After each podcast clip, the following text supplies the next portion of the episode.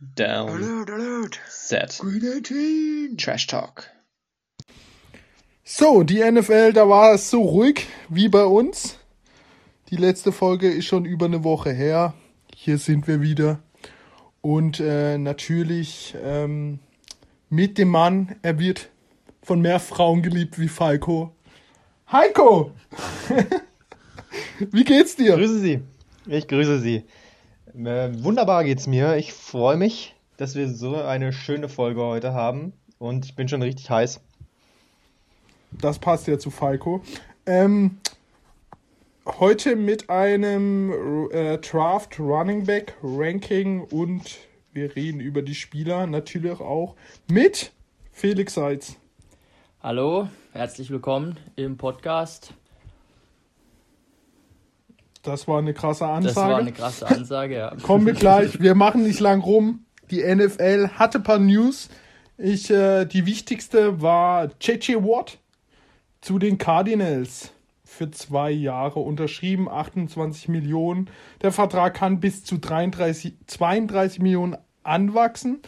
Zu den Cardinals, da haben wir beide, äh, wir alle drei, glaube ich, schief geguckt. Was da denn los? Ja, Ja. haben wir kommen sehen.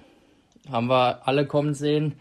Nee, also für mich auf jeden Fall überraschend. Also ich habe da eigentlich eher ein Team äh, gesehen, wo äh, als Contender schon angesehen ist. Die Bills waren ja wohl lang im Rennen, also da hätte ich ihn jetzt eher erwartet. Cardinals kam jetzt ein bisschen überraschend, äh, hat dann noch Kontakt zu DeAndre Hopkins vielleicht, sein ehemaliger Teamkamerad von den Texans. Ähm, Angebot wird, denke ich, das Beste gewesen sein von den Cardinals finanziell.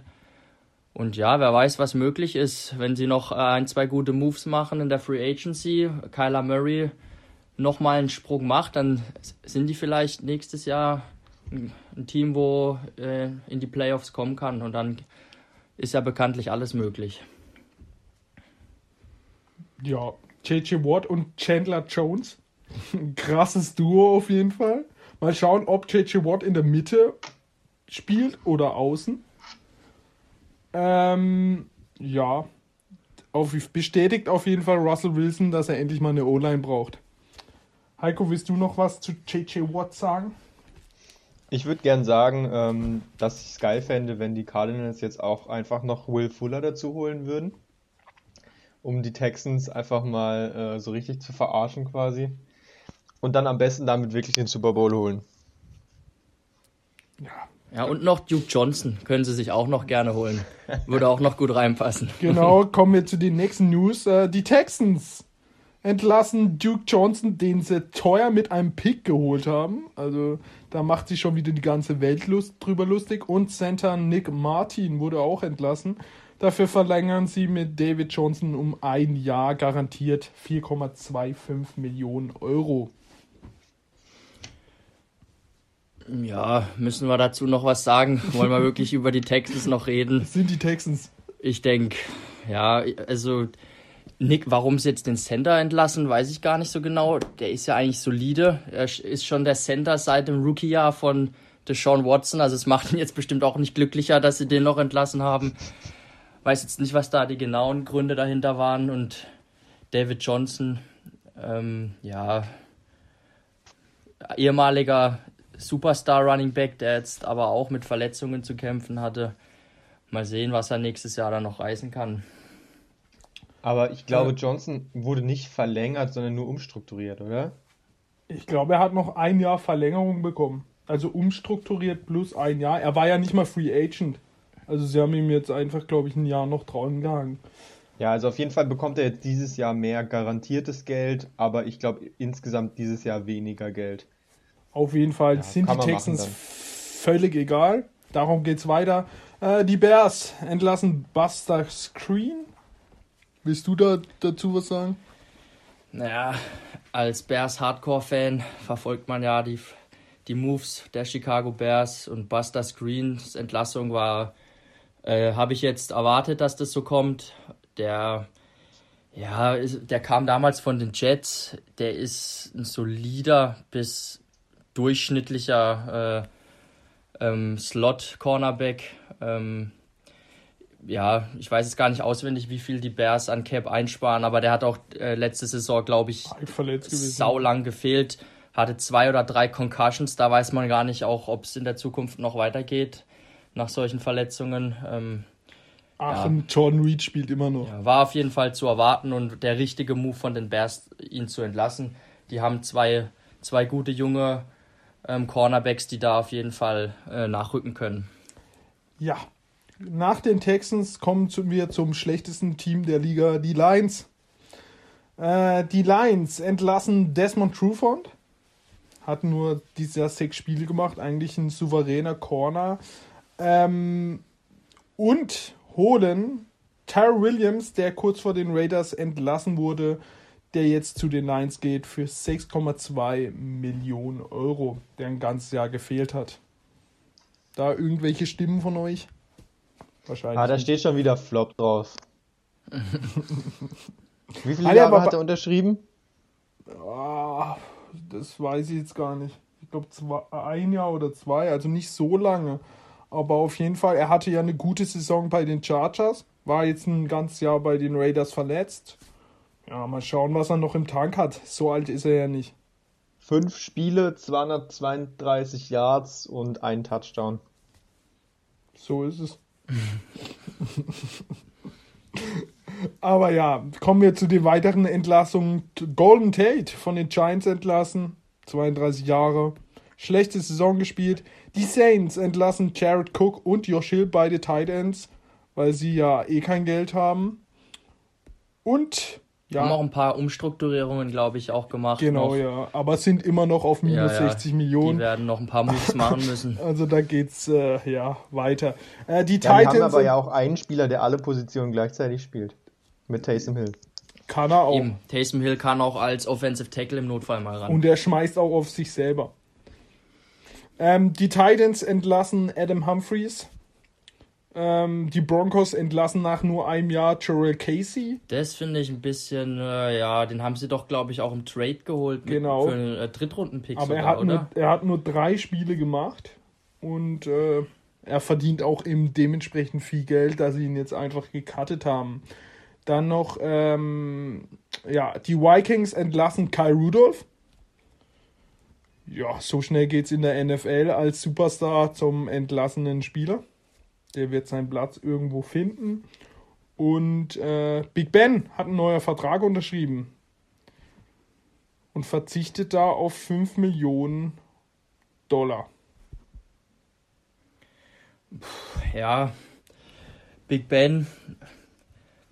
Was soll man zu ihm noch sagen? Ich hätte eigentlich erwartet, dass die Steelers so langsam jetzt mal einen, einen jüngeren Quarterback draften, weil ich habe das Gefühl, dass so langsam der Tank leer geht bei ihm. So langsam? Also die Offense von den Steelers, die ist ja schon sehr auf Kurzpassspiel ausgerichtet. Ähm, ja, keine Ahnung, was die Steelers da in der Zukunft planen. Die müssten sich eigentlich jetzt mal zeitnah, finde ich, neu aufstellen auf der Quarterback-Position. Ja, in meinen Augen wird es auch das letzte Jahr wahrscheinlich von ihm. Ja, dann bei den Steelers, ich weiß nicht, die gehen gerade ziemlich den Bach runter. Gerade eben kam noch kurz vor, ich vor einer Stunde kam die News, Alex Smith und die das Washington Football Team ähm, trennen sich, was ja schon lange im Gespräch war. Jetzt ist es amtlich. Somit bin ich mir relativ sicher, dass Washington mit einem neuen Quarterback gehen. Mal schauen, mit wem. Ja, Alex Smith, bin ich mal gespannt, wo der noch unterkommt. Ich denke, irgendjemand wird ihn holen als Veteran. Ah, ich glaube, für so Teams, die einen Rookie-Quarterback holen, der noch nicht ready ist, als Mentor. Ich Ja. glaube, der hat so viel durchgemacht, der, ich glaube, vor dem hat jeder Respekt. Und äh, ich, ja, dann kann er da noch ein Jahr spielen, zieht einen Spieler hinter sich auf. Aber bitte nicht als Starter. Also, Aber er hat es doch bei Pat Mahomes gemacht, oder? Ja, aber Da das er war unter anderen Vorzeichen. Da hat er, das war auch noch vor seiner schweren Verletzung. Also, ich sehe ihn nicht mehr als, als Starter in der Liga. Also nur noch als Backup in meinen Augen. Ich weiß nicht, wie siehst du das, Daniel? Denkst du, er hat noch einen Starting-Job irgendwo verdient? Ja, ich bin mir jetzt nicht so sicher. Ich habe ihn ehrlich gesagt nicht so verfolgt, wie er gespielt hat. Klar, Comeback Player of the Year, aber das war ja nicht wegen seiner spielerischen Leistung. Ja, ob er jetzt oder Cam bei den Pets, weiß nicht, ob das einen riesen Unterschied macht äh, anhand der Sieger am Ende, aber wahrscheinlich dann vom, vom Laufpotenzial ist dann einfach auch Cam nochmal eine Nummer besser. Deswegen, also er ist jetzt kein Upgrade, würde ich sagen, deswegen würde ich, glaube ich, verzichten, ihn zu holen. Ja. Kommt Irgendwo wird er schon noch einen. Job finden. Ist für mich auch ein Kandidat, der dann ähm, schnell irgendwo in den Trainerjob geht, also Position Coach.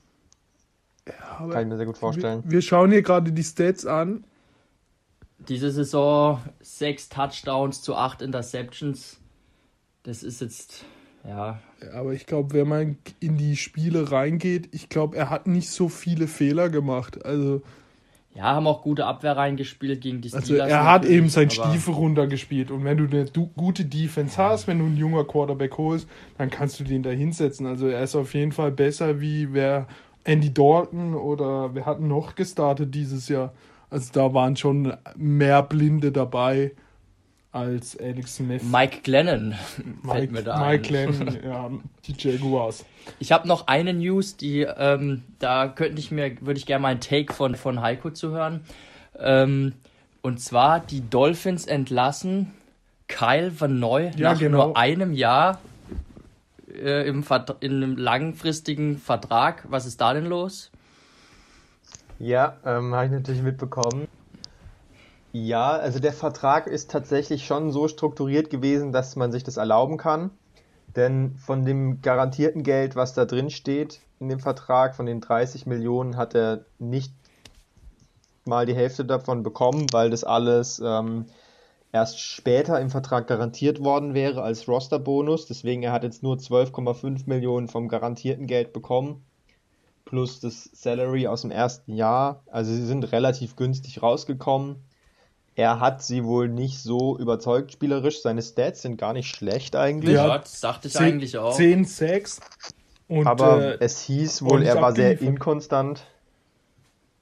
ja, so beobachtet habe ich die Dolphins nicht, weil da sind andere Namen in der Defense, die mehr aufgefallen sind. Ja, Zum vielleicht. Beispiel Und dann haben sie Xavier auf Howard. seiner Position haben sie Andrew van Ginkel, der auch ähm, das wohl auf einem ähnlichen Niveau gespielt hat letzte Saison und halt wesentlich günstiger ist. Und deswegen haben sie ihn einfach wegen Cap Space dann wohl jetzt entlassen. Und die Patriots natürlich direkt wieder die Beatrider ja. das Auge drauf gelegt. Für eine günstige Rückkehr wäre Bill bestimmt zu haben. Jo, sind wir mit den News durch? Ähm, kommen wir zur zweiten Position im Draft. Die Running Backs. Sind ein paar heiße Typen dabei. Heiko, willst du mal anfangen? Du hast von uns am meisten gemacht. Wir hatten nicht so viel Zeit, aber du hast mal endlich deine Hausaufgaben gemacht hier als Vorzeigeschüler. Ich habe meine Hausaufgaben auf jeden Fall gemacht, genau, denn Running Backs sind ja für uns besonders interessant. Wir sind ja ursprünglich zumindest eine Fantasy-Gruppe und da sind natürlich bei den Rookies vor allem die Running Backs immer am wichtigsten. Deswegen habe ich mir viel angeguckt, habe mir ungefähr 15 Leute angeguckt und habe 12 Leute gerankt und noch äh, zwei weitere Honorable Mention, Mentions, von denen ich mir nur sehr wenig angeguckt habe, die ich deswegen nicht mehr in die Rankings aufgenommen habe, die aber durchaus noch in der NFL auftauchen könnten. Als allererstes habe ich mir aber nochmal ähm, kurz Gedanken gemacht, als ich nämlich so viele auf dem Zettel hat, hatte, habe ich mich gefragt, äh, ja gut, wie viele davon werden wir jetzt wirklich sehen nächstes Jahr in der NFL? Und habe mich nochmal gefragt, wer hatte denn von den Rookies in der letzten Saison wirklich einen Impact und habe mir mal frei raus ein paar aufgeschrieben. Und man muss echt sagen, die Tiefe letztes Jahr im Draft war echt äh, unglaublich geil. Ich nenne mal hier alle, die ich mir schnell aufgeschrieben hatte. Jonathan Taylor, AJ Dillon, Clyde Edwards Hilaire, J.K. Dobbins, James Robinson, Antonio Gibson, DeAndre Swift, Cam Akers und Zach Moss. Die haben alle schon mal richtig abgeliefert und äh, große Spielanteile gehabt. Dann gibt es natürlich noch einige dazu, die kleinere Rollen gespielt haben. Aber das sind schon eine Menge Leute, eine Menge Holz, viele Yards, die da gemacht wurden. Und deswegen habe ich mir die Aufgabe gemacht, äh, viele Namen euch schon mal zu nennen, damit ihr nächste Saison den neuen Antonio Gibson oder James Robinson im Fantasy Draft gleich im Auge habt. Obwohl man sagen muss, dass die Running Backs letztes Jahr eher sehr kritisiert waren. Also die, es war ja eher der Fokus auf den Wide Receiver und äh, Robinson wurde ja nicht mal gedraftet. Das muss man auch mal sagen. ja. Aber leg ja, los. Einige von meiner Liste hier werden auch nicht gedraftet werden, da bin ich mir recht sicher. Ähm, aber das macht ja nichts für Fantasy. Umso spannender sind die Leute. Also erstmal Leute, von denen ich mir so ein bisschen was angeguckt habe, wo ich sage, ja, die haben schon, die werden auf jeden Fall im Training Camp eine Chance bekommen und haben eine, eine seriöse Chance auch auf einen 53er Kader dann. Das wären einmal Kylan Hill und Khalil Herbert. Herbert. Die sollte man so schon mal im Auge haben, wenn die zu einem uh. interessanten Team gehen. Die hast du nicht gerankt in deinen die zwölf. Ich nicht gerankt, weil ich mir What? die beiden auch nicht so stark angeguckt habe, aber die sind auf jeden Fall noch Namen gewesen, die auftauchen. Zu denen kann ich also nicht genau sagen. Ja, ich hack mal kurz ein, ich sag's mal so. Ich habe ja nur fünf jetzt mal absolut gerankt gehabt, aber Kylin Hill und äh, Khalil Herbert wären beide in meiner Top 8 gewesen. Ich mag die beide mega. Ja, spannend. Äh, wie gesagt, ich habe nicht so viel von denen gesehen. Und äh, kannst du dann gerne noch später was zu sagen? Ich habe auf äh, der 12 erstmal einen absoluten Sleeper, von dem wahrscheinlich die meisten noch nie in ihrem Leben was gehört haben. Und zwar ist es vom Namen schon mal eine Legende, Larry Roundtree, der Dritte aus Missouri. Und das ist für mich genauso ein Typ wie James Robinson, der ungedraftet in die NFL wahrscheinlich kommen wird, aber einfach Potenzial hat für, für eine Workhorse-Rolle. Denn der hat eigentlich alles, was man so braucht und ist auch ziemlich ähnlich zu Robinson, finde ich. Also eher so ein bisschen breiterer, größerer Spieler. Ziemlich stark. Und ähm, Workhorse-Rolle kann er auf jeden Fall annehmen, denn gegen Kentucky hat er 37 Läufe gehabt, zum Beispiel. Und zwar sehr physische Läufe. Also der kann den Ball im Spiel sehr oft bekommen und bleibt trotzdem effektiv. Das ist auf jeden Fall schon mal eine Qualität, die er auf jeden Fall hat. Was ich von ihm überhaupt nicht gesehen habe im Tape war Receiving. Das war überhaupt nicht drin. Klar, wenn man 37 Läufe hat, dann kann man nicht auch noch 20 Mal den Ball fangen. Ist die Frage, kann er es nicht oder haben sie ihn einfach nicht eingesetzt? Aber er hat 47 Receptions in seiner ganzen Karriere, sehe ich gerade. Über vier Saisons und ähm, das Maximale an Receiving Yards in einer Saison waren 2020 100 Yards. Ah, jetzt kann er. Zählt ja, also nicht zu seiner Kernkompetenz, vermutlich. Aber ja, wie du sagst, man weiß auch nicht, ob das am Gameplan liegt, ob er einfach auch nie eingesetzt wurde als, als Passcatcher so richtig. Genau, das ist immer schwierig zu sagen bei den Running Backs, ähm, ob sie einfach nur ihren Job machen und halt eben gar nicht die Möglichkeit für sowas bekommen. Und da sind wir natürlich auch noch beim Punkt, äh, so ein undrafted Spieler, der jetzt nicht gleich zum Starter wird, der muss natürlich auch Passblock irgendwie beherrschen, wenn er wirklich eine größere Rolle spielen will. Und vor allem muss er, wenn er am Spieltag aktiv sein will im Kader, dann muss er auch Special Teams beherrschen. Und das ist natürlich jetzt bei unserer äh, Draft-Reihe hier wenig beachtet, also zumindest bei mir. Ich habe jetzt mir kein Special Teams angeguckt, was sie da beitragen können. Das wird sich dann erst im Frühling zeigen, wenn sie bei den Teams sind in Trainings Trainingcamps. Wenn du als undrafted Free Agent Running Back schlecht bist im Special Teams, dann hast du es schwer in den Kader zu kommen. Ja, also ich sehe Roundtree, den haben wir ja auch im, der war im Senior Bowl dabei. Da kommt man ein bisschen was von ihm sehen und was ja. ich so mitbekommen habe, war er eigentlich dort ganz gut, hat einen guten Eindruck hinterlassen. Hab da von einem oder anderen gelesen, dass sie ihn mögen.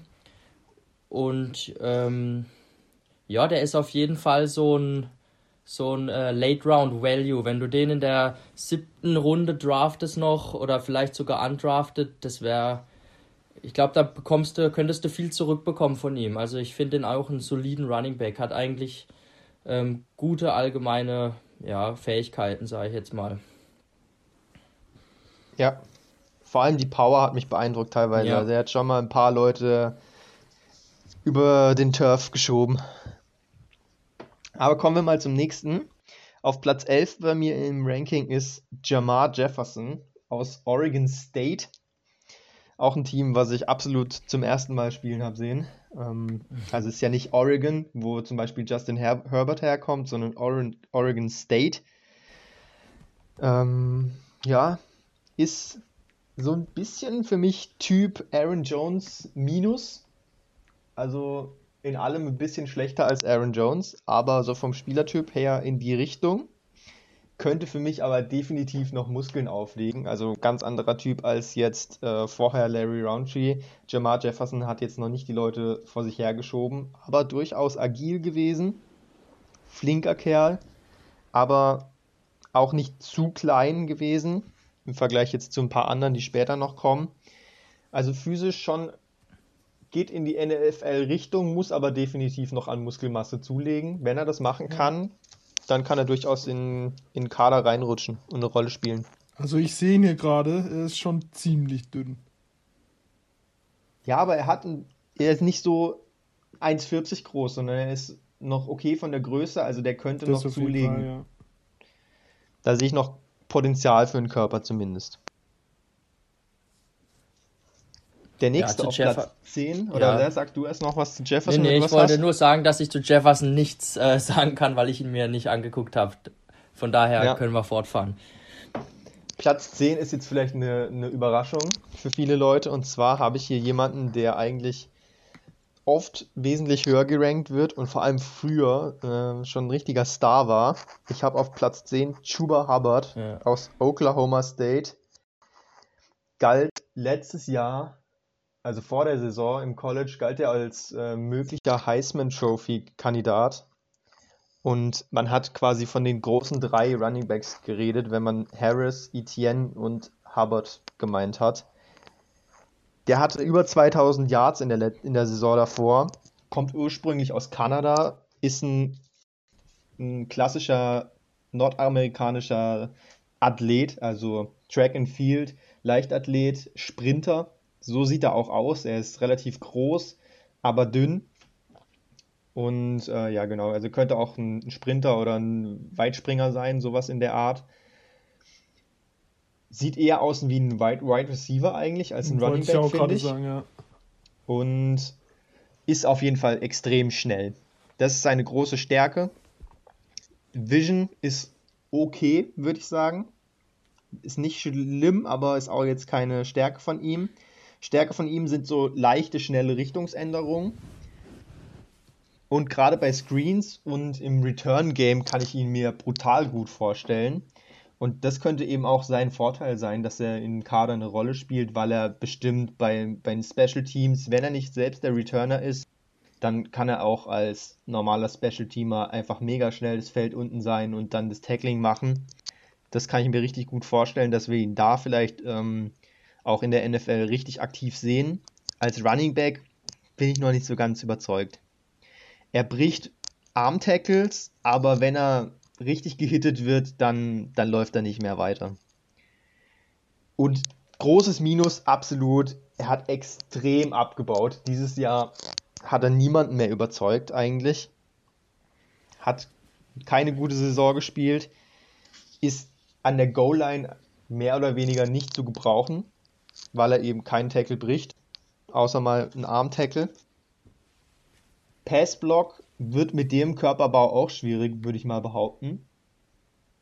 Er hat einfach nicht genug Muskeln. Klar, er kann da auch noch zulegen, aber dann verliert er wahrscheinlich einiges von seiner Schnelligkeit, was seine einzige große Stärke ist.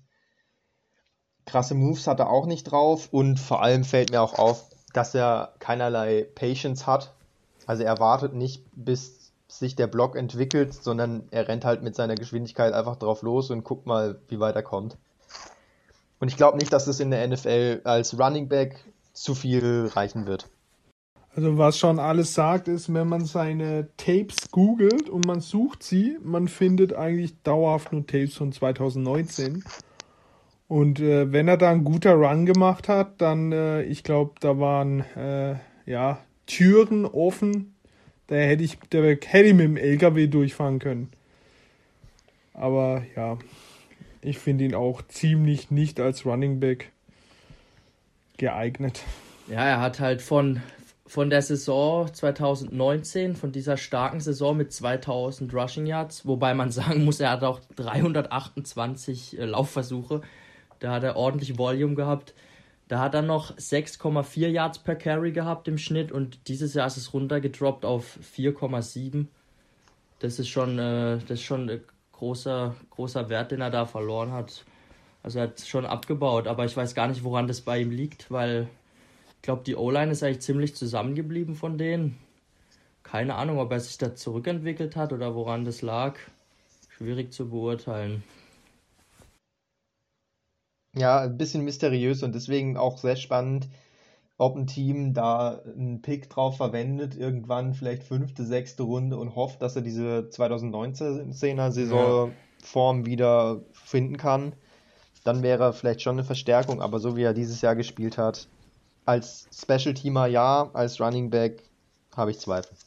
Das willst du halt als Scout eigentlich auch nicht so sehen, dass jemand überragend spielt und dann abbaut ähm, ohne ersichtbaren Grund so eigentlich. Du willst ja eigentlich gern die Steigerung sehen von Jahr zu Jahr. Aber ja, ich bin mal gespannt, wo er, wo er landet im Draft.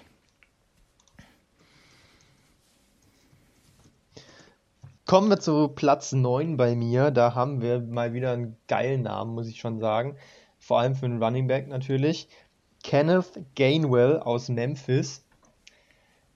Uh. Ist für mich auch nicht unbedingt ein Running Back, sondern eher ein Do-It-All Multi-Threat. Der ist nämlich klein, aber extrem flink, hat kranke Hände und ähm, ist für mich eher ein Slot-Receiver fast. Hat nämlich auch richtig gute Routen drauf, kurze, alles was man so braucht, äh, um das First Down zu machen, auf jeden Fall kann er. Vergleich ein bisschen auch Antonio Gibson, weil die beide zusammen in Memphis gespielt haben und Gibson hat ja auch von Wide Receiver auf Running Back gewechselt, die Position. Also Memphis legt da auch sehr viel Wert drauf, dass die ähm, Running Backs äh, gute Receiver sind und deswegen ist er in dem Bereich einfach schon mega stark und könnte auf jeden Fall ein guter Third Down Running Back sein oder eben auch Special Teams Returner, weil der hat echt geile Moves drauf aber ist halt ein, ein winziger Typ. Zwischen Ja, den Tackles wird's hart für ihn. Ich glaube, zu Kenneth Gainwell haben wir beide was, weil wir ihn äh, ja von drin haben. Er ist äh, für mich eigentlich der beste Passempfänger, also als Running Back im Draft. Der hat so unglaubliche Hände.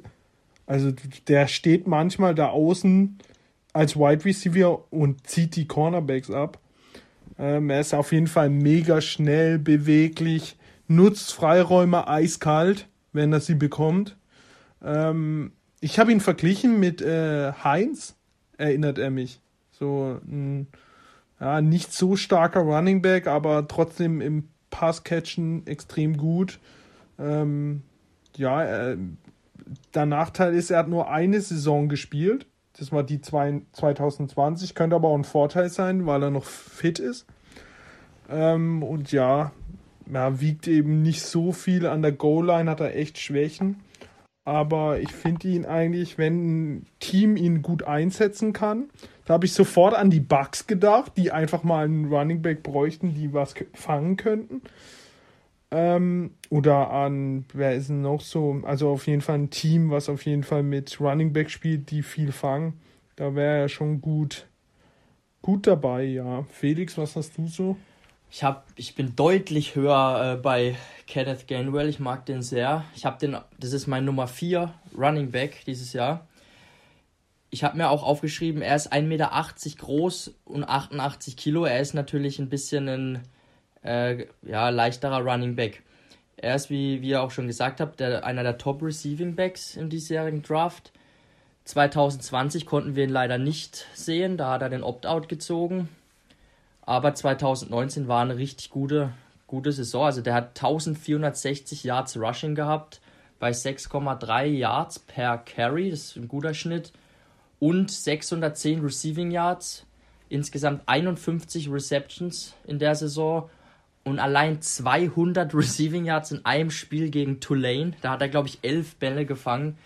Das war, ich glaube, ich habe äh, irgendwo gelesen, das ist der einer der wenigen Running Backs, die 100 Yards Rushing und 200 Yards Receiving in einem Spiel Ja. hatten. Ja. Das gab es wirklich fast, gibt es glaube ich selten sowas.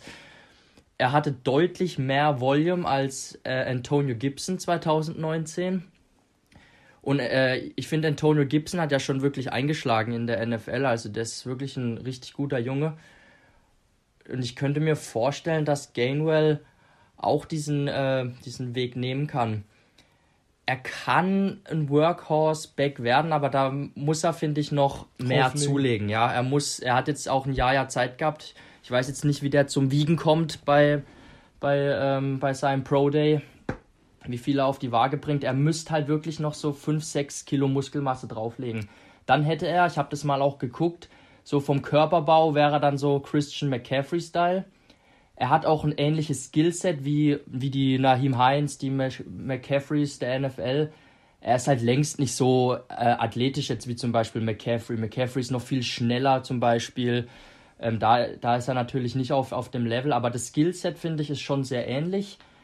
Ähm, du hattest ja auch schon gesagt, Heiko, man kann ihn auch in den Slot stellen. Also das kann ich mir auch vorstellen.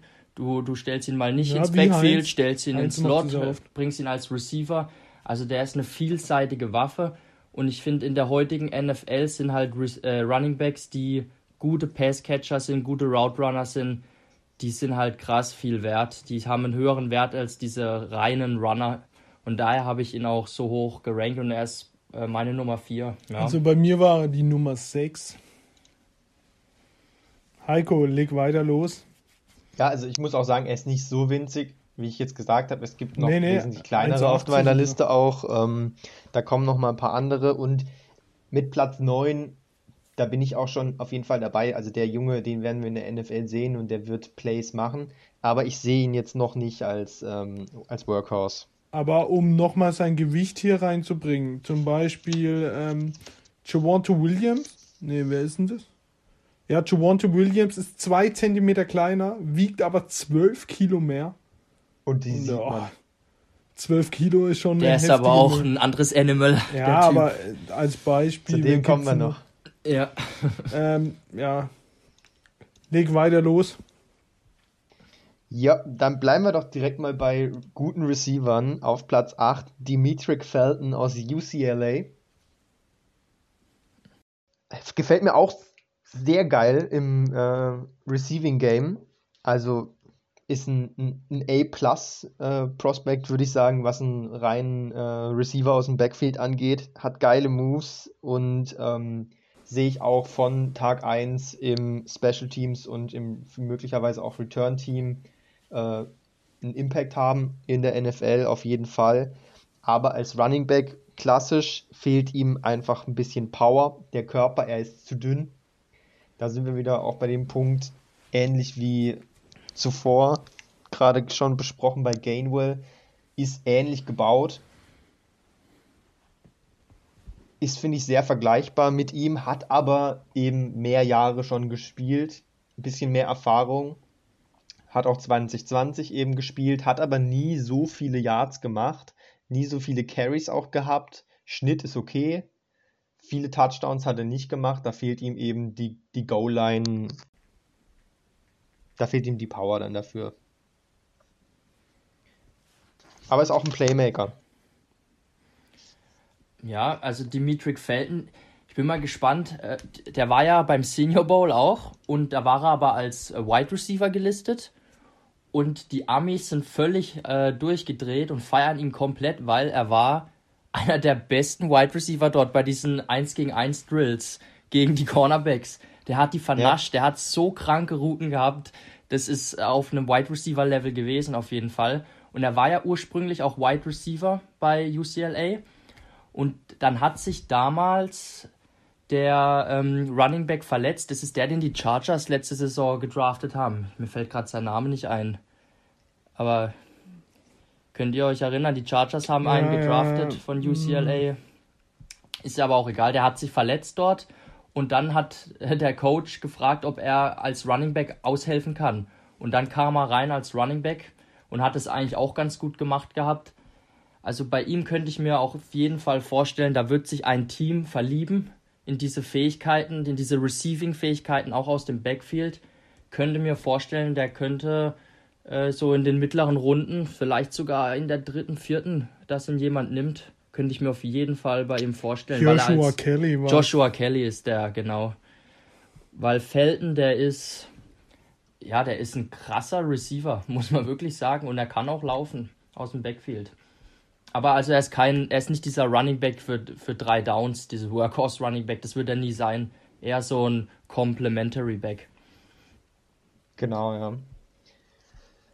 Und ähm, solche Spieler, klar, die haben Value. Wir hatten auch letztes Jahr, wer war denn das? Ähm, den, der gedraftet wurde, der auch so eine offensive Waffe war, wo die Position unklar war. Der dann aber ah, noch ja, direkt ähm, weggetradet Lynn Bowden Jr. Lynn Bowden, Lynn genau. Bowden Jr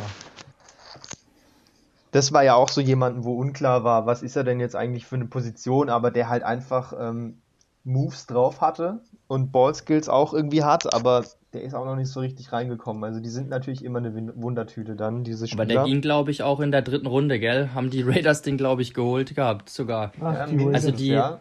die NFL-Teams, die, ja, die verlieben sich in, in, in solche Gadget-Players oft mal.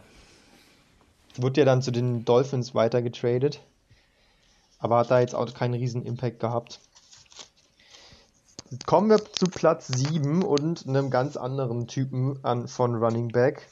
Trey Sermon, Ohio State.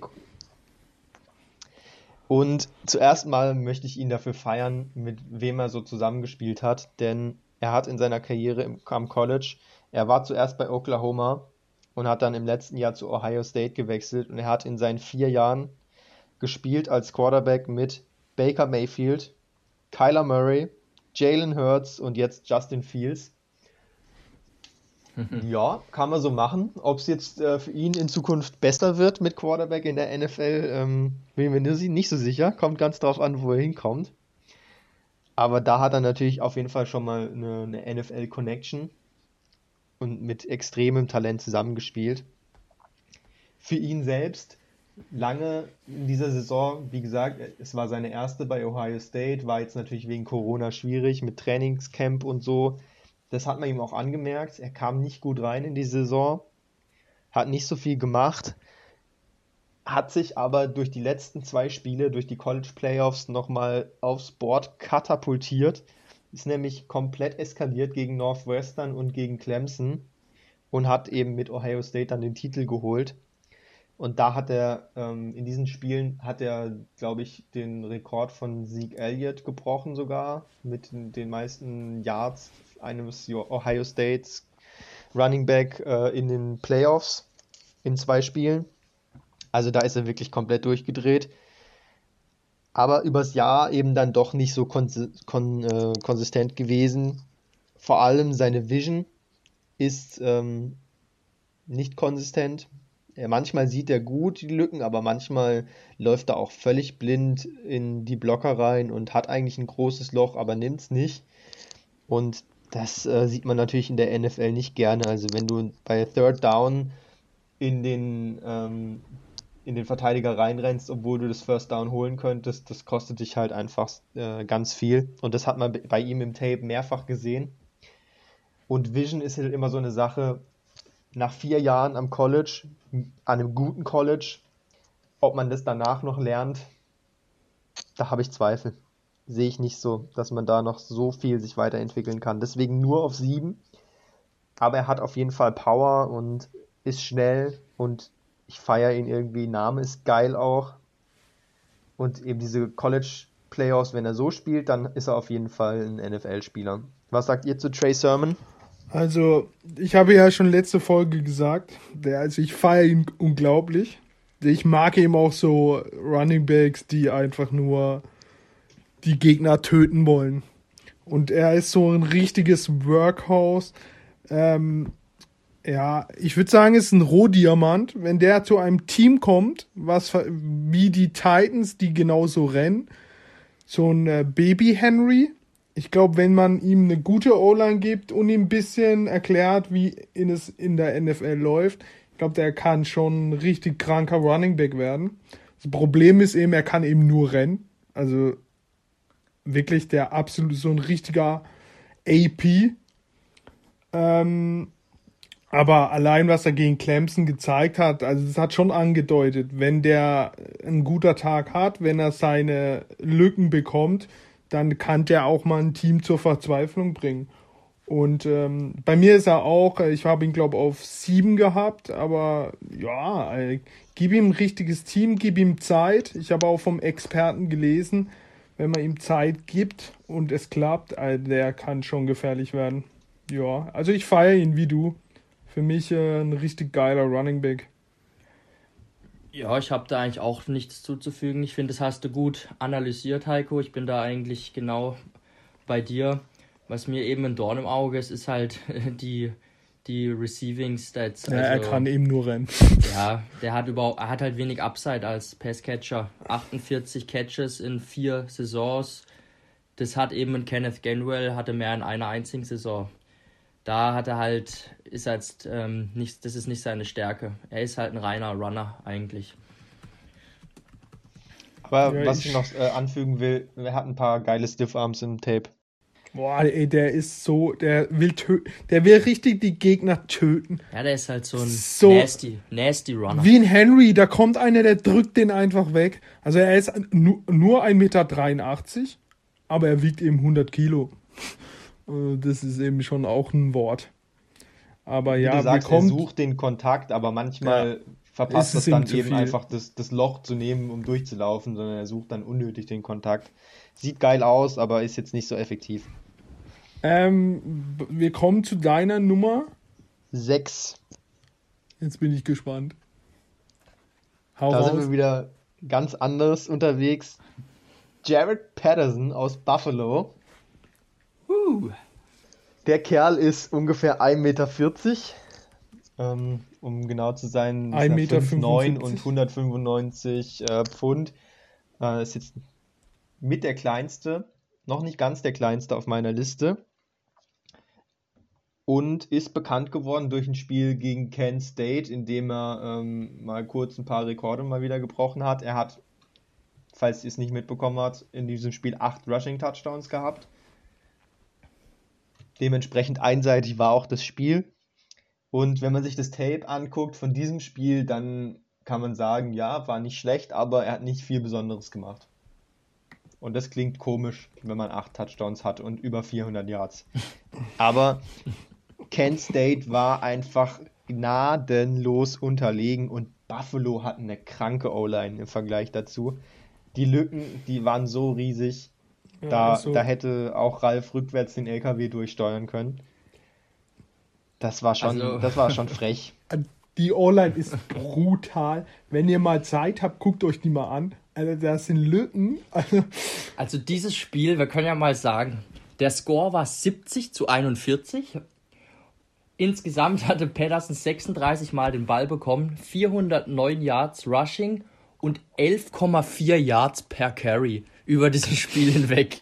Das ist einfach nur absurd. Also das, solche Stats, die schaffst du nicht mal in Madden, je nachdem. Ja, aber es war erst der siebte, glaube ich. Oder so- also auf jeden Fall einer der späten Touchdowns, wo er 60 Yard Touchdown, wo er an der Mittellinie ein paar Tackles bricht und dann durchgeht. Davor, die waren nicht so schwer zu machen, ehrlich gesagt. Aber er ist eine, eine absolute Powerkugel. Ja, der, der größte Witz. schwache der, Konkurrenz. Ja. Der größte Witz war ja noch in dem Spiel, dass äh, auf einmal der eine Touchdown dann der, der Backup Running Back reinkam, um ihn reinzulaufen. Also der hätte ja noch, der hätte ja noch neun Touchdowns machen können. Das war ja noch das Lächerliche am Schluss. und das war der Rekord-Touchdown. Das war, glaube ich, wie bei Camara, oder? ja. Und dann haben sie ihn nochmal gebracht und dann ist er von der Mittellinie durchgerannt. Ja, das Problem war halt, der Backup hat ihn halt auch aus 19 Yard reingetragen. Also es war jetzt nicht Ja. so, dass man sagt, ja, sie haben ihn an der 1 nicht rangelassen, Ja, sondern klar. Da war halt auch wieder das Loch zu groß, um es nicht zu machen. Also er läuft hart auf jeden Fall. Ist für mich so ein, ein Mini-Saquon ein bisschen. Uh. Ähm, Ich habe als Beispiel Mark Ingram. So vom Ja, Aussehen. doch, der ist auch ähm, so eine kleine Powerkugel. Ähm, schon, schon lustig einfach auch zuzusehen und ich freue mich, ihn mal gegen eine annehmbare Konkurrenz zu sehen. Ähm, er, er kann auf jeden Fall äh, laufen, das ist keine Frage. Er hat auch ähm, die nötige Vision und äh, Ruhe gezeigt, um der O-Line auch ein bisschen Zeit zu geben, die Blocks zu setzen. Im Gegensatz zu anderen Leuten, zum Beispiel Chuba Hubbard, der hätte da wahrscheinlich aus der O-Line ähm, zwar auch viel gemacht, weil er so schnell ist, aber wäre eben nicht so ruhig geblieben, um zu warten, bis die Löcher auch wirklich groß sind. Das hat mir gefallen bei Jared Patterson, was man zu ihm auch überhaupt nicht gesehen hat in diesen ganzen Spielen, die ich gesehen habe, äh, ihn als Receiver. Er hat genau null Bälle gefangen diese Saison. Ja, aber wozu auch, wenn jeder Lauf 20 Yard weit geht? Dann würde ich ihn auch nicht anwerfen. Ist jetzt die Frage, wie gut er das kann nach ein bisschen Training. Er hat auf jeden Fall keinerlei Übung drin. Und Pass-Block wird halt auch nicht so leicht, weil er halt wirklich winzig ist. Wird schwer für ihn. Also in, in Passing Situations äh, sehe ich noch nicht viel Land für ihn. Aber als, als Läufer macht der Spaß und ich muss ihn einfach irgendwie auf die 6 packen, weil, weil es sich verdient hat mit seinen, mit seinen Stats auch. Finde ich auf jeden Fall geil, dass du ihn so hoch hast. Ich, also ich mag den schon auch. Der ist ähm, athletisch ist er halt limitiert. Er ist jetzt nicht super schnell oder super explosiv, aber ich finde, er ist so dieser Typ Running Back, den du spät im Draft noch bekommst und den kannst du einfach reinwerfen und der spielt seinen Stiefel runter, der macht sein Ding, der, der läuft dir zuverlässig, er läuft dir die Yards. Und das, ich glaube, das kann ein solider, solider Running Back werden in der NFL. Ja, so ein, Ja. so ein Zweiter, also in, wie, wie so Buffalo das macht, so ein Zach Moss als Zweiter dazu. Ja, genau. Oder so ein Devin Singletary eben, also einer, der jetzt nicht die ganze Verantwortung trägt, aber der schon einige Carries pro Spiel bekommen kann. ja. Ja, ich habe wie du, ähm, ja, er rennt geduldig, findet Blöcke und trifft sie auch. Ja, Nachteil Körperkontakt. Die O-Line der von Buffalo war einfach krass. Also und dann äh, rennt man auch so einen Stiefel mit wie viel Touchdowns? Sechs, sieben zusammen? Acht. Acht oder vielleicht auch neun. Ähm, ja, aber der wird schon, äh, wird schon irgendwann mal gehen. Also, nur bin ich jetzt mal gespannt, was bei dir die Top 5 ist. Ja, ich will noch kurz noch einmal seine Stats vorlesen dieses Jahr. Er hat 1072 Yards und 19 Touchdowns, im Schnitt 7,6 Yards und er hat sechs Spiele gespielt. Wegen Corona war die Saison kurz. Das sind Das eigentlich, das sind Stats für eine ganze Saison. Ja. Gut, dann sind wir jetzt bei den Top 5 äh, angelangt, äh, dem, dem wahren Ding hier bei uns auf jeden Fall. Bei mir auf Top 5, Platz 5, ein ähnlicher Spieler, Michael Carter von UNC. Ist auch so eine, so eine kleine Powerkugel. Hat Speed. Home Run Plays sind öfter in seinem Tape drin, also er geht öfter mal von weiter draußen äh, einfach durch und hat im Gegensatz eben zu Jared Patterson auch Receiving Skills. Und zwar wurde er nicht nur auf Screens oder in der Flat angeworfen, sondern durchaus auch vertikal, was ich sehr spannend fand. Generell UNC ähm, extrem spannendes Team, kommen wir vielleicht gleich nochmal dazu, aber die machen richtig Spaß äh, auf dem Tape.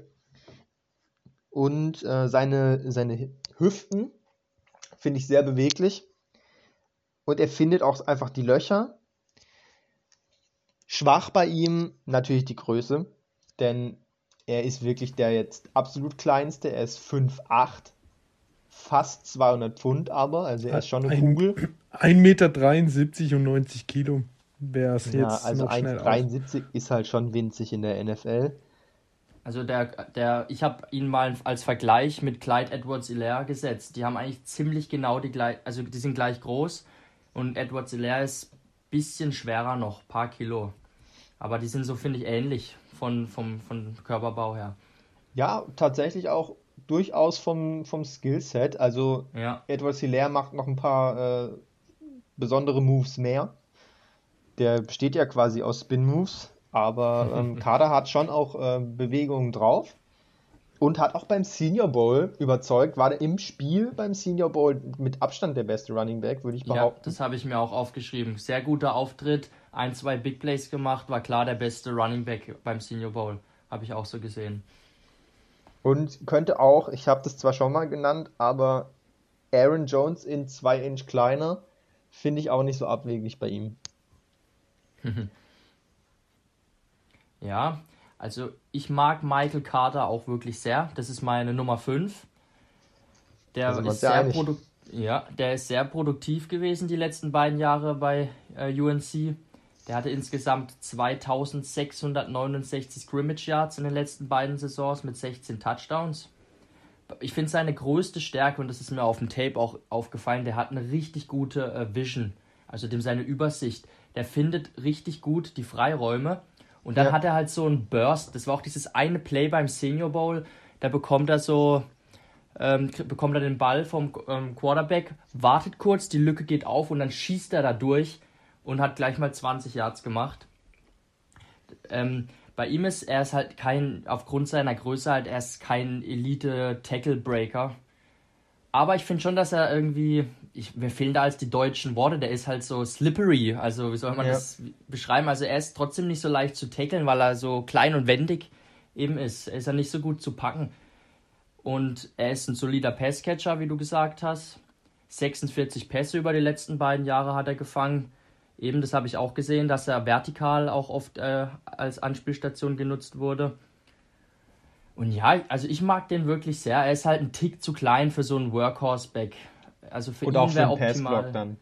Ja, genau. Also für ihn wäre auch so eine Rolle gut, optimal so ein zwei Running Back System, wo er sich mit einem vielleicht bisschen kräftigeren Running Back ergänzt.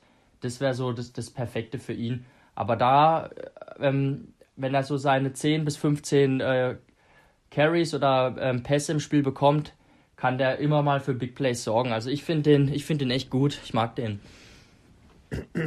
Ja, ich habe mir aufgeschrieben, äh, positiv, habt ihr eigentlich schon alles gesagt. Sein Sp Speed ist eben extrem nice und trotz seiner ziemlich geilen kleinen Größe ist er äh, echt schwer zu tackeln, was man gar nicht denkt mit der Größe. Ähm, die, seine größte Stärke ist eben diese Runs außen durch. Da, wenn er da seinen Raum bekommt, dann geht er ab wie sehr, sehr explosiv, starker Catcher. Das Problem, wie ihr schon gesagt habt, seine Körpergröße und die Runs durch die Mitte, also an der Goal-Line, kann man ihn wie etwas leer völlig vergessen. Ähm, ja, aber 1,73 Meter ist schon, puh, ziemlich klein. ja. Kommen wir zu deiner Top 4. Also wir warten hier immer noch auf einen Name, ich und Felix. Ich glaube Ja. nicht, dass der noch kommt, ehrlich gesagt. Ja, das habe ich eher auch Angst. Da sind wir ja mal gespannt. Auf jeden Fall würde ich so, schon sagen, also Michael Carter auf 5 hat einen deutlichen Abstand nach hinten, aber auch einen deutlichen Abstand nach vorne. Und jetzt kommen bei mir nochmal zwei, die ich ähnlich einordne und dann kommen natürlich nochmal die Top 2. Auf Platz 4 Ramondre Stevenson Ah, von da. Oklahoma Das Horse, da ist er. ist ein ganz anderer Typ. Das ist ein Powerback, der hat Power, den kannst du an der Goal-Line einsetzen und der macht das Ding auch rein für dich. Und das Geile an ihm ist, er kann trotzdem auch fangen, er kann Moves und er kann blocken. Einer der wenigen Spieler, von denen ich auf Tape gesehen habe, dass sie einen guten Pass-Block machen. Und das katapultiert ihn, glaube ich, bei den NFL-Teams mal im ersten Jahr deutlich weiter nach vorne in der ähm, Depth Chart, weil du ihn einfach bringen kannst, ohne Angst haben zu müssen, dass er den, den Block verpasst und dein Franchise Quarterback äh, sich das Bein bricht deswegen. Und der kann die Plays machen. Der kann als äh, Running Back eigentlich alles gut. Er ist jetzt in nichts der Beste in diesem Draft, aber er ist in allem ziemlich gut und hat schon ein paar, geile Plays auch auf dem Tape. Also der schmeißt auch mal einen um und trotzdem lässt er auch mal einen aussteigen. Also der wird in der NFL nächstes Jahr Fantasy-relevant. Also, wir haben ganz Zeit auf ihn gewartet. Ähm, er wird von den Experten gar nicht so hoch eingeschätzt, was ich nicht verstehe. Weil ich war in Trey Sermon verliebt, dann habe ich mir die Tapes reingezogen. Da kommt natürlich ein Etienne, Harris. Aber der Typ, wo mir das Tape am meisten Spaß gemacht hat, war Stevenson. Äh, seine, also seine, seine Stats, Körperstats sind 1,83 Meter und 112 Kilo. Also da denkt man sich, das ist ein LeGarren Blunt, aber der Typ ist gar nicht mal so langsam. Also körperlich ein völliges Biest. Also die sind auch wirklich sehr ähnlich. Ja, ich habe gerade geguckt, LeGarrette Blunt und LeGarrette Stevenson. Blunt war ja nicht schnell. Der hat eine unglaub eine, äh, für seine Körper, äh, Körpergröße eine unglaubliche Endgeschwindigkeit, ein Speed.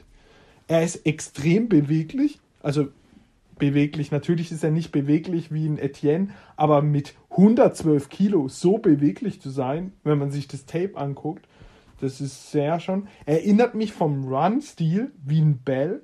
Der wartet so extrem ab. Er wartet, wartet und dann kommt die Lücke und da schießt er durch. In manchen Spielzügen auf dem Tape, da wartet der geschätzt fünf Minuten hinter dieser O-Line, bis sich was öffnet und dann schießt der da durch mit seiner Explosivität.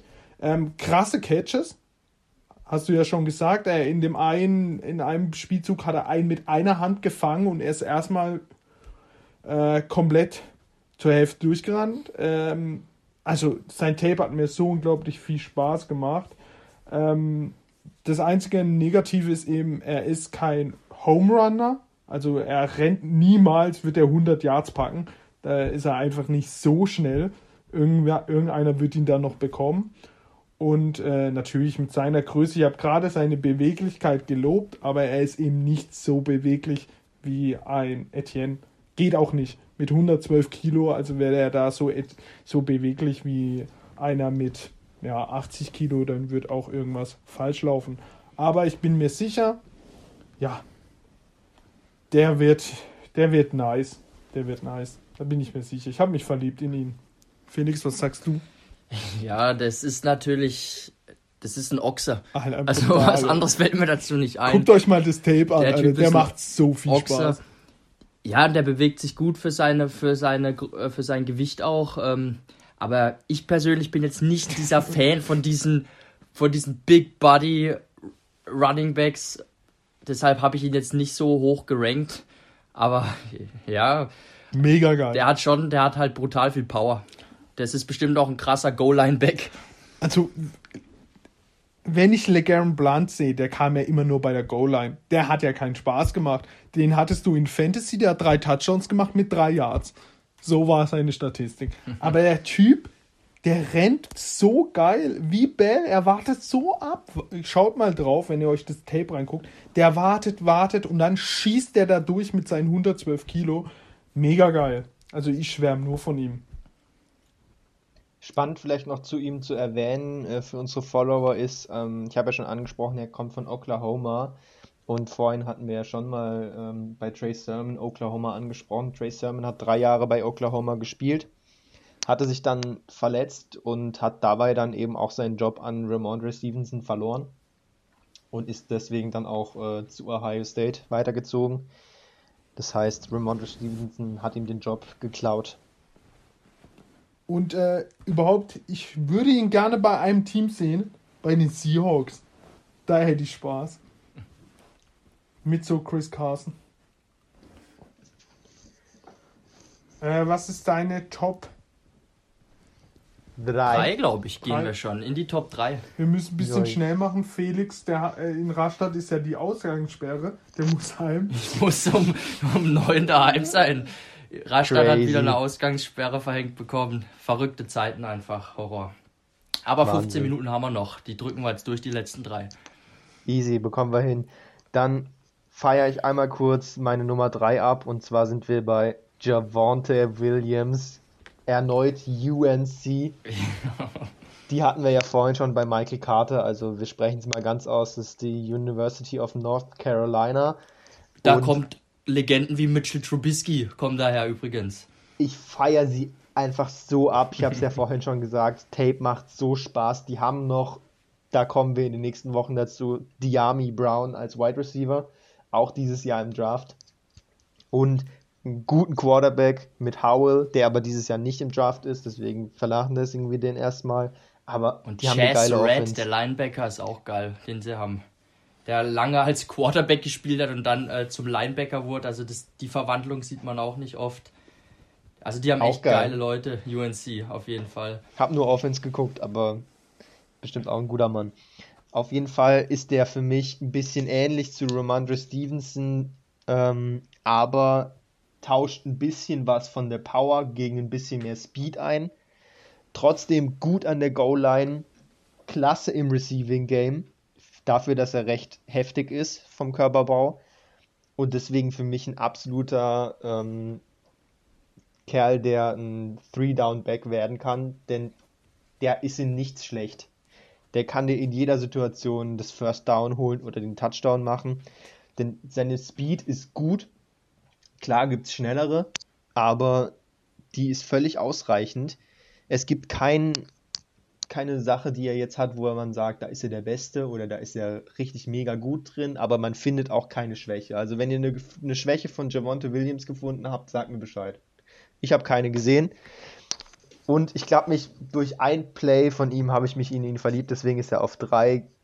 Weiß nicht, ob ihr es gesehen habt, aber es ist Gegen Lauf Miami. gegen Miami. Ja. Die hat er auch sowieso komplett auseinandergenommen mit Carter zusammen. Aber Alter, dieses Play ist so geil. Also ich habe ich hab ein paar Schwächen, die ein Experte gesagt hat. Ach, Er, Experte. er muss sich in den Routen verbessern, die er rennt, bei Passempfänger und ähm, sein Passblock.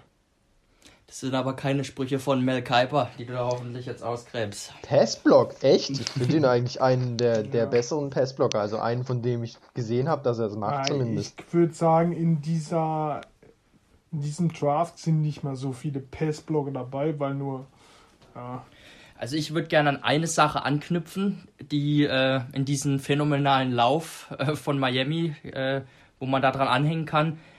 Seine große Stärke, das sieht man auf dem Tape auch, ist Tackles zu brechen. Und Javonte Williams hat bei 157 Laufversuchen diese Saison 76 Tackles gebrochen. Das ist eine krass hohe ähm, ähm, Ra- Rate an äh, gebrochenen Tackles. Und dann habe ich mir eben auch aufgeschrieben, das Tape gegen Miami. Also jeder, der sich Javonte Williams mal angucken will, guckt sich am besten gleich mal das Spiel gegen Miami an. Das ist ein einziges Highlight-Reel, wirklich. Was da abging, das war nicht normal. Da hat auch Michael Carter, die haben die so zerstört im Lauf, das war nicht normal. Die haben da Das war ein, wirklich eine Beerdigung. die Defender sind an ihm abgescheppert wie noch was. Das war nicht normal. Also wirklich, ich mag den auch. Der ist geil. Der hat einen sehr kompakten Körperbau. Ich weiß nicht, haben wir schon gesagt, wie groß und schwer er ist? Glaub nicht, gell?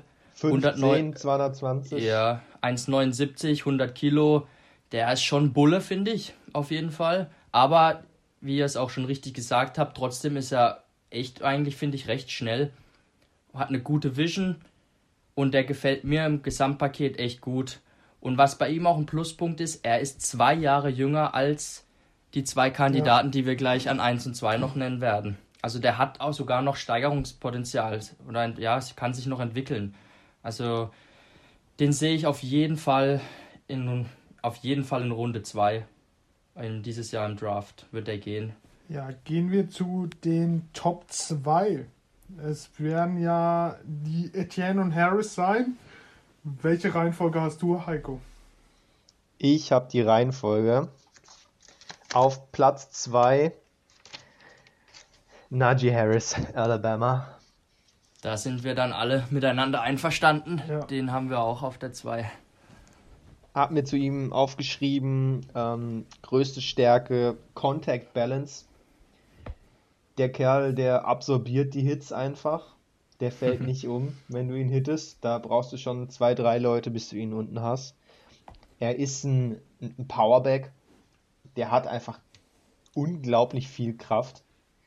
Ist mit 6 Fuß 2 und 230 äh, Pfund auch einer der, der schwersten auf jeden Fall in diesem Ja. Draft. Also 1,89 Meter, 104 Kilogramm.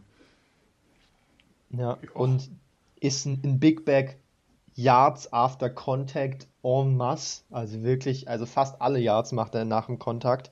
Man sieht ihn eigentlich nie ohne Kontakt irgendwo durchlaufen.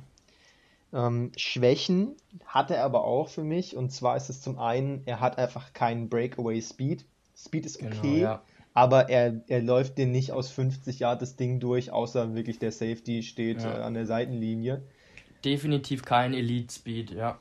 Und deswegen kann, konnte ich ihn eigentlich nicht auf die 1 machen. Und noch ein paar andere Sachen, die mir aufgefallen sind. In dem bisschen Tape, was ich gesehen habe, wo er es gemacht hat, hat er mir nicht gefallen im Blocken. Also noch weniger als andere. Etienne ist da jetzt auch keine Maschine drin bisher, aber Harris hat für mich ein paar schlechte Blocks gemacht. Und für einen möglichen First Rounder ist es halt schon entscheidend. Wenn ich jetzt einen, einen in der vierten, fünften Runde hole, dann sage ich, okay, damit kann ich leben. Aber wenn ich halt einen möglicherweise in der ersten Runde holen will, dann sollte der auch alles können. Manchmal will er auch zu sehr ähm, kein Powerback sein, sondern Ja. will zu sehr Moves machen. Das habe ich auch. Er will, er will oft tanzen, anstatt die Gegner einfach nur zu überrennen mit seinem riesigen Körper. Genau. Und das, da muss, da muss man nochmal mit ihm Coaching machen und ist die Frage, wie sehr er das dann annehmen kann fürs nächste Level. Aber ich habe das ein bisschen anders wahrgenommen als ihr. Also, ich finde, ich muss erstmal sagen, für seine Größe und sein Gewicht bewegt er sich richtig geschmeidig. Ja, er hört Auf- Der hat auch gute Cuts, der eben die, der hat geile Hurdles. Er Dieser Hurdle gegen Notre ja, Dame war un, unnormal geil. so mit der Größe. Und ich finde bei ihm, ich mag ich, er hat eine gute Vision und er, ich finde, er wartet auch, ähm, bis sich Freiräume vor ihm ergeben. Der kann sehr geduldig sein und eben tänzelt dann ein bisschen hinter der Line. Und deshalb habe ich auch meinen Vergleich zu ihm mit Livion Bell gesetzt. Also mich erinnert er ein bisschen an Livion Bell, weil er auch eine große Stärke von ihm seine Ball Skills sind. Der hat von 83 fangbaren Pässen nur drei Drops gehabt in seiner ganzen College-Karriere. Und ich finde, er ist einer der besten ähm, Pass-Catching-Backs. Das unterschätzt man ein bisschen bei ihm. Ja, Und das kann er auf ist jeden auch, Fall. Ja, er ist auch von der, von, ich habe das auch geguckt, er und Bell, die wiegen fast gleich viel. Er ist ein Ticken größer als Bell. Ja. Ich, irgendwie erinnert er mich an Livion Bell. Ich habe mir dann sogar ähm, Livion Bell in Michigan im College angeguckt. Und irgendwie haben die Ähnlichkeiten, finde ich, miteinander. Also er erinnert mich leicht an ihn. Aber ja, Bell kann tänzeln. Der kann, aber er tänzelt zu viel.